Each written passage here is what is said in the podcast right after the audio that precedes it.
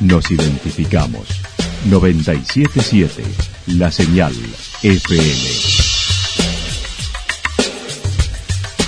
Valle de Calamuchita, Córdoba, Argentina.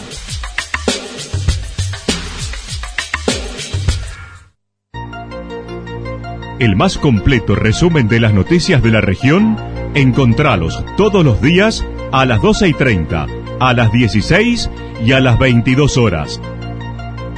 Panorama de noticias. Por la 977, la señal FM nos identifica también con las noticias.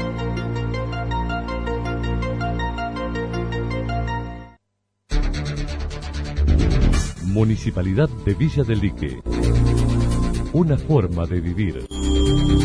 Gestión Ricardo Zurdo Escole.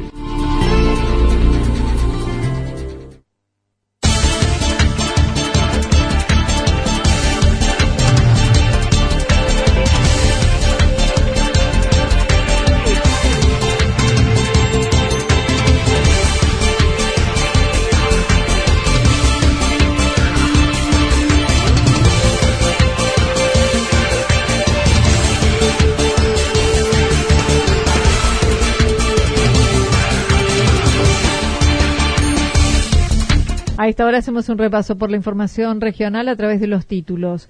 Más de 20.000 personas en las dos jornadas del festival en Santa Rosa. Sigue grave el joven intoxicado con hongos en Santa Rosa.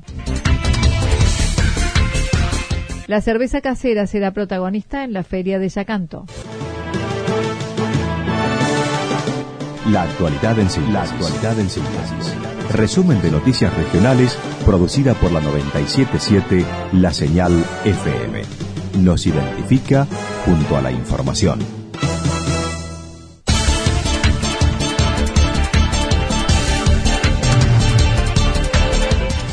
Más de 20.000 personas en las dos jornadas del festival en Santa Rosa. Con el cierre del Festival del Río y la Luna a cargo de Diego Torres, Santa Rosa batió el récord de público en un evento en el balneario Santa Rita. El intendente así lo mencionó. Y bueno, y eso también hizo que, ¿no es cierto?, que en un espectáculo como este batiéramos récord de, presencia de presencia de, gente, ¿no? Fue, era, la verdad, muy lindo ver de ahí como la cantidad de gente que disfrutaba, la cantidad de gente que nos acompañó. Y bueno, creo que las dos noches fueron importantes. La noche en primera con, con Planeador B y todos los artistas locales fue muy importante, muy interesante. Y bueno, y obviamente el, broche de, de, oro fue con, con Diego Torres si bien se excusó de dar cifras por las repercusiones y discusiones que se pueden generar con el dato, estimó entre las dos noches una presencia mayor a las 20.000 personas. Para nosotros las dos noches hubo más de 20.000 personas, bastante más de 20.000 personas. Eh, toda la parte, no solamente el predio, sino la parte de enfrente, costanera y todo eso, en las dos noches estuvo eh, repleto, pero bueno, creemos que en las dos noches aproximadamente más de 20.000 personas. En lo que respecta a la seguridad policial del evento y de la ciudad, dijo en los próximos días tendrá reunión con el ministro del área para definir el número de efectivos que quedará en el resto del año. Acerca de la temporada que se transita, con mucha presencia de turistas, servicios que deben optimizarse, Claudio Chavero admitió reclamos de todo tipo, entre ellos las deficiencias en la gastronomía y la atención, pero negó que sea la problemática de perros sueltos lo más reclamado. Porque no tengo ese tipo de reclamo. Además, este, nosotros hemos intensificado algunos trabajos, sobre todo con los protectores de animales. Estamos cumpliendo lo que hemos definido como proyecto en ese sentido y evidentemente tenemos muchos inconvenientes con propietarios de perros que evidentemente los dejan afuera y se le van afuera y todas estas cuestiones y tenemos, eh, a ver, trabajo hecho por el jugador de falta, tenemos multas, tener un montón de cosas, pero bueno, no, la verdad que no tengo un reclamo importante con eso. En lo que respecta a la gestión, mencionó está trabajando con el Gobierno Nacional desde Santa Rosa sin haber viajado aún, ya que lo hará cuando haya proyectos a presentar ya que está cuidando el gasto, entre ellos de viáticos. Admitió hay contactos con el secretario de Obras Públicas, Martín Gil,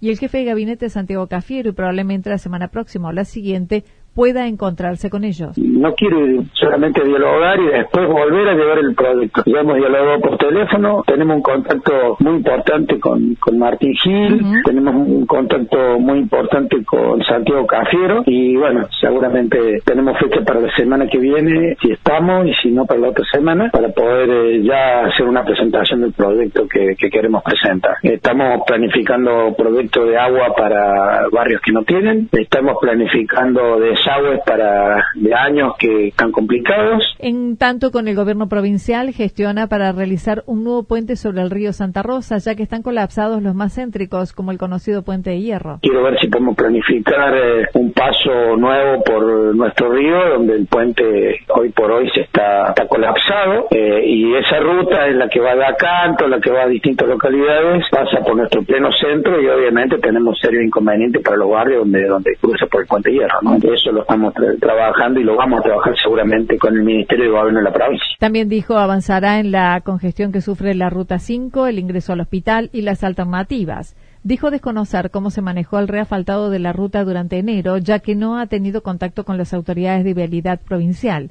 No obstante, señaló acerca de las alternativas que se manejan para descomprimir la misma en una charla con el vicepresidente de la Agencia Córdoba Turismo, Federico Alessandri, junto al presidente Esteban Avilés, le dijo la ruta entre el Parador de la Montaña San Agustín sería la mejor alternativa y así lo gestionará, ya que considera es la ciudad que más alojamiento tiene y cantidad de habitantes, desestimando apoyar la alternativa Villa General Belgrano San Agustín o el tramo Las Bajadas. La ruta que debía ser era el parador de la montaña San Agustín. Eh, yo no sé después eh, solo qué es lo que habrá dicho, la verdad que no tengo ni idea, pero a mí me manifestó que la ruta que había que hacer era el parador de la montaña San Agustín. De todas maneras, digamos, es lo que me manifiesta personalmente a mí, pero eh, yo obviamente que voy a gestionar esa ruta, obviamente que vamos a pelear por esa ruta y obviamente que dentro de una coherencia, dentro de una coherencia, viendo cuál es la ciudad que más alojamientos tiene.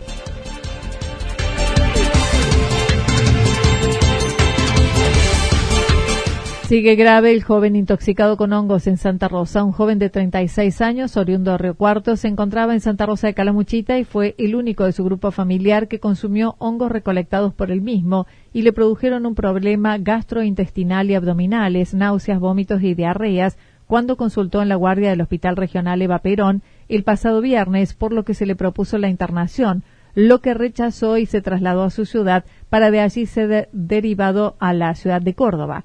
El director del hospital manifestó. La persona, por lo que pude averiguar, eh, consultó acá en la guardia el día miércoles de la semana pasada por un malestar general. Se que estaba con un problema gastrointestinal importante. Cuando relata que el haber comido hongos solamente él en el grupo familiar, se pensó en la posibilidad de intoxicación por hongos de, tipo venenosos y se le propuso la internación para el control evolutivo y la persona, por ser de Río Cuarto y tener sus coberturas allá, decidió irse a Río Cuarto. Entiendo y me por lo que veo en los medios, que desde Río Cuarto esto fue derivado a mayor complejidad a un sanatorio de la ciudad de Córdoba. El cuadro es grave, ya que el hongo que comió le produjo una insuficiencia hepática fulminante, incluso suele ser fatal en el 95% de los casos. Es una de las variedades denominado hongo de la muerte, cuyo nombre científico es Amanita phalloides, es uno de los hongos más venenosos que existen. Mencionando por su aspecto es común que pueda confundirse. Sí, la, la manita faloides es un hongo que está presente en las sierras, que siempre lo estuvo. Tiene, son muy vaquianos, como decimos en, la jerga, respecto de la, del conocimiento de los hongos, saben elegirlos y eh, no, no cometen este error que aparentemente no es tan no es que sea un error muy grotesco, es un error muy común en confundir este hongo con los hongos que son comestibles. Este hongo crece junto a pinos y robles, ya que sus raíces se asocian. Por eso es común verlos en las sierras de Córdoba y suele ser el más tóxico de los que se pueden encontrar en esta provincia. Por ello, el doctor Daniel Quinteros dijo hay que evitar juntar y consumir hongos si no se es conocedor y experto. Recordarle a la gente que de la peligrosidad, que estas cosas existen, que no son raras, que no son, que, no le puede pasar a cualquiera, esto le puede pasar a cualquiera, y lo que tiene que hacer es evitar juntar hongos, personas que no lo hacen habitualmente, y que por ahí, por la referencia, no, buscar los que son de tales características, eso no alcanza, hay que conocer a los hongos para poder eh, hacerlos comestibles. Y como cualquier vegetal, como cualquier planta, y que ante la eh, menor duda consultar con rápidamente porque son toxinas que afectan muy rápidamente el organismo. Mencionó esta ingesta afecta el hígado con una insuficiencia total. Su función principal es generar proteínas, hacer todo el metabolismo de las sustancias del organismo y fundamentalmente producir factores de coagulación. Uno de los efectos son las hemorragias varias. En otro orden, acerca del segundo caso de dengue en este verano en Calamuchita, ambos importados, dijo sobre la persona que vive en Villa General Belgrano se encuentra estable, sigue internada y su contagio fue en Bolivia. Consideró tiene una buena evolución ya que no se ha agravado, pero se la sigue controlando. La persona está estable, eh, por supuesto que la, la, evolución definitiva la vamos a tener dentro de algunos días. Dentro de la, de la evolución general que hacen estos pacientes, creemos que está en una buena evolución hasta ahora porque no se ha agravado desde el día viernes que se internó. Entonces, me parece que eh, podemos considerar que viene en una buena, lenta pero favorable evolución. Sus controles de laboratorio fueron bastante buenos, con alguna un poco de afección hepática, pero bueno, ahora todo esto está en manos de los profesionales que lo están atendiendo. Pidió se siga haciendo mm, prevención en cada hogar con el descacharrado.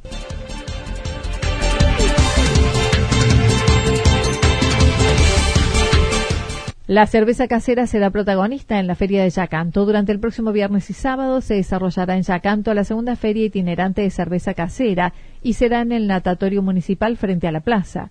Mariano Rodríguez, su organizador, comentó es además la tercera en Calamuchita. Se desarrolla por segunda vez en Villa Sacanto, es la tercera feria que hacemos. Esta vez la hacemos en el predio de la pileta del natatorio municipal de acá del pueblo, enfrente de la plaza. Eh, bueno, y las expectativas van aumentando día a día. El encuentro de productores de cerveza de pequeña escala que lo hacen en su casa y no superan los 300 litros finales de producción es comercializada sin intermediarios. De todos modos tienen eh, fábrica, pero no superan los 300 litros finales de en la producción, de cocción.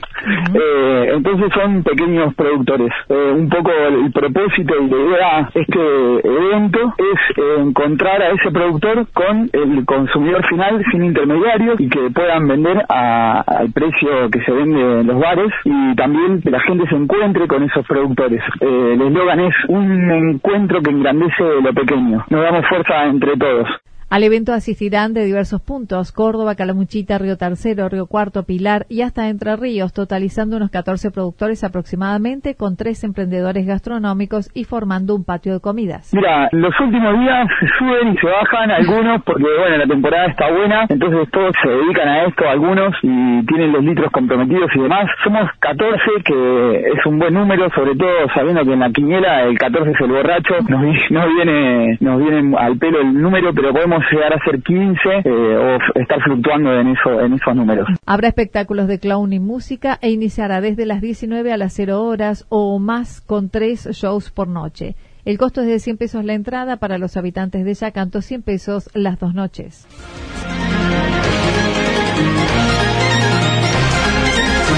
Toda la información regional actualizada día tras día. Usted puede repasarla durante toda la jornada en www.fm977.com.ar. La señal FM nos identifica también en Internet.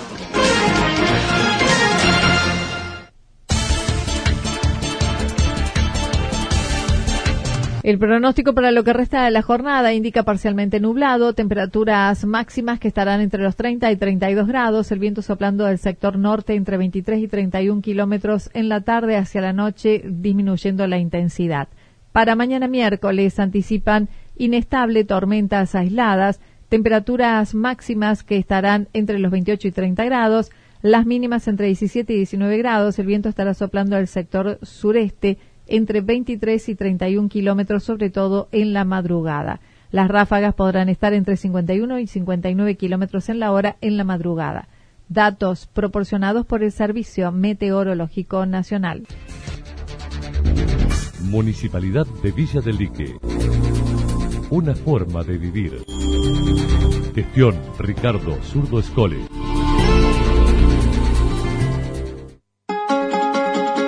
Lo que sucedió en cada punto del valle. Resumimos la jornada a través del informativo regional en la 977. 977, la señal FM.